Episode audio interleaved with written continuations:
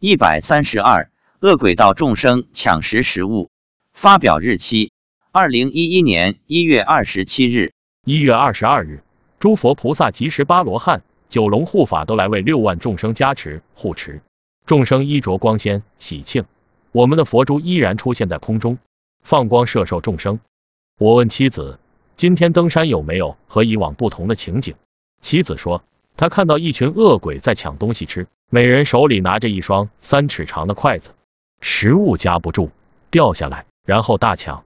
我说，如果他们夹了食物喂给对方吃，就能吃到了，自己吃是吃不到的，因为筷子太长了。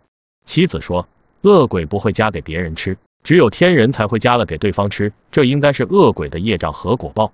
因为自私的习性使然，只知道抢着想自己吃，从来不会考虑别人。我说，你怎么知道他们是恶鬼？是不是肚子大大的，脖子细细的？妻子说，是的。你怎么知道的？我说，佛经里有讲恶鬼的样子。